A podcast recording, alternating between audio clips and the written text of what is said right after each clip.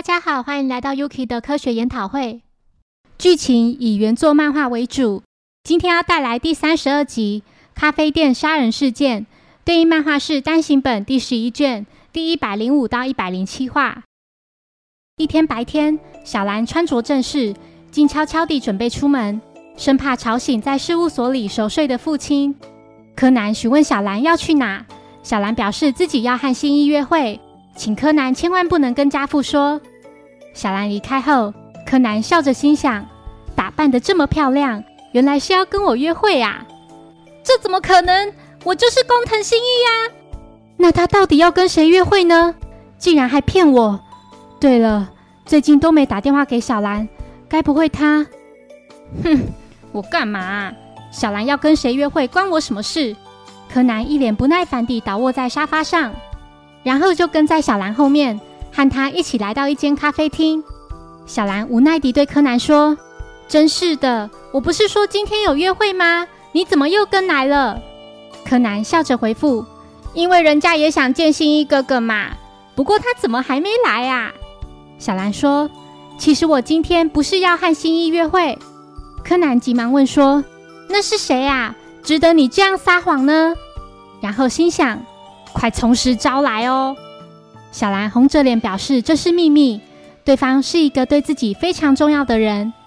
柯南有些紧张又认真地问说：“比心一哥哥还重要吗？”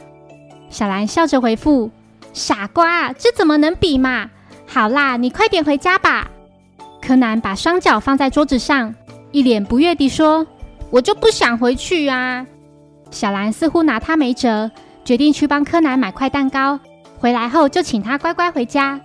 小兰离开后，柯南心想：怎么好像不想让我见到对方似的？不过这是没用的，我会凭我的观察力跟洞察力来找出那个人。真相永远只有一个。一段时间后，陆续有几位顾客走进咖啡厅。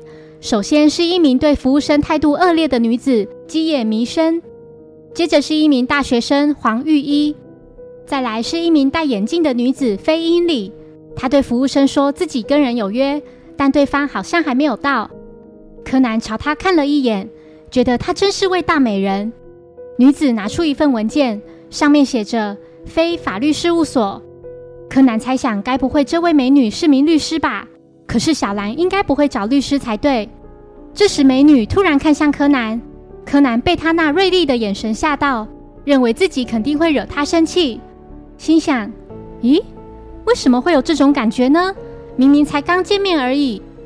然后是一名叫电山十三的壮硕男子，他左手的无名指用绷带包扎了起来。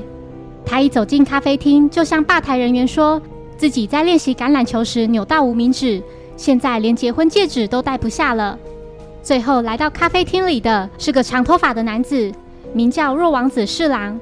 他向服务生提到自己跟一名女孩相约在这。柯南心想。难道就是他吗？这时，男子接到一通电话，并说：“是梁楠吗？我在店里等女人的时候，别打电话来打扰啦。”就是上次那个在滑雪场碰到的可爱小妞啊！柯南想到自己前阵子才和小兰一起去滑雪。男子笑着说：“只是说几句甜言蜜语，就马上脸红。这年头已经很少有这么清纯的女生了。你说不容易得手，不必担心，女人嘛。”只要对他美言几句，就会自投罗网啦！听到此话的柯南感到相当愤怒，狠狠地瞪着男子，心想：这混账东西！此时，小兰致电到咖啡厅给柯南，他说：“蛋糕店的收银机故障，暂时还无法回去。刚才有人找我吗？”柯南回复：“有啊，是长头发的，对不对？”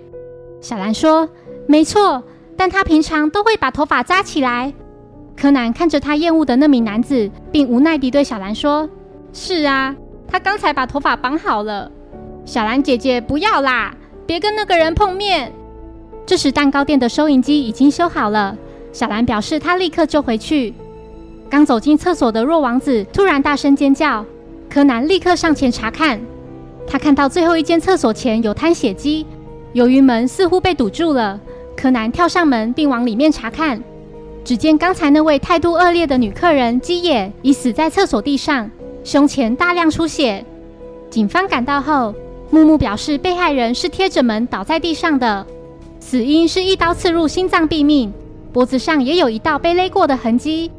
从窗户干净整洁的情况看来，可先排除是外人闯入行凶。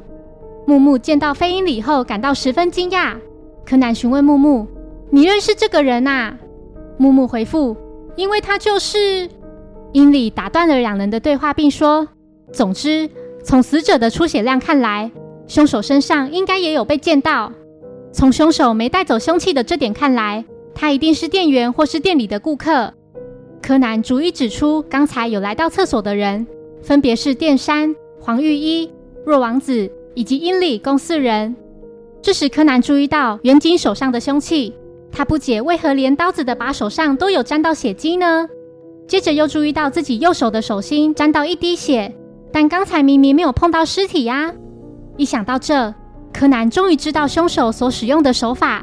不过现在还没有一个决定性的证据。侦探游戏到此结束了。飞鹰里训斥柯南，不许他干涉大人的事。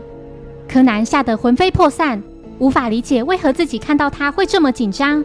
对方只不过是个普通的阿姨而已。接着，他看到英里左手无名指上的结婚戒指，这下终于找到关键证据。柯南跳到门上，并说：“咦，这里也沾到血，而且那把凶刀也很奇怪，连把手上都沾有血迹。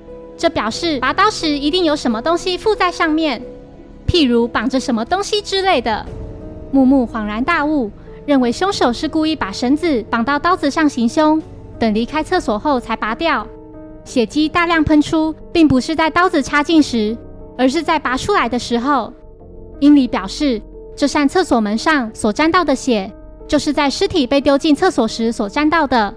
凶手起初把死者勒死后，在厕所门外将刀子插入死者胸口，然后把绳子套在刀子上，并将尸体从厕所门上往里面抛。接着，只要从厕所外拉动绳子，拔出刀子即可。如此一来。血液就会从胸口喷出，乍看之下就像是在厕所里行凶一样。这名凶手只可能是身材魁梧的电山。柯南对着电山说：“我有听到叔叔说自己因为打橄榄球而扭到无名指。”电山回应道：“是啊，所以连结婚戒指都戴不了。”电山举起自己的手，看着自己的无名指，这才发现包扎的不是无名指，而是中指。木木说：“原来如此。”凶手用来勒死被害人以及绑着凶器的就是这条绷带。若是这样，应该多少会沾有血迹。英里说：“哎呀，这凶手真是粗心，还把证据带在身上。看来我也是爱莫能助。”电山愤恨不平，气得上前就要攻击英里。英里顺势给凶手来个完美的过肩摔。看到这幕的柯南感到相当震惊，心想：“好厉害，完美的过肩摔！”诶。这个过肩摔，我好像在哪看过。之后，警方顺利将凶手逮捕。从他口中所说的话听起来，动机似乎是感情纠葛。死者是凶手的情妇，他逼迫凶手和他结婚，但凶手担心东窗事发被妻子知道，于是将其杀害。柯南走出咖啡厅后，不悦地看着长发男子，心想：必须来处理一下这位花花公子了。柯南在看到小兰后说。只要对女人美言几句，就会自投罗网，是什么意思啊？这位哥哥刚才是这样说的。小兰似乎不认识这名男子。这时，原子突然出现在几人面前，火冒三丈地说：“你刚才说的是真的吗，柯南？”他打了男子一巴掌后，转身离开。柯南心想：原来那家伙是在等原子啊！那小兰到底要跟谁见面呢？不是跟你说不要穿短裙吗？这样很容易着凉。飞鹰里走向小兰，并叮咛了一番。小兰苦笑着回应道：“真是的，不要一直把我当小孩看嘛，妈妈。”柯南难以置信地大喊着：“什么？妈妈？”柯南似乎很害怕鹰里，畏畏缩缩地躲在小兰身后。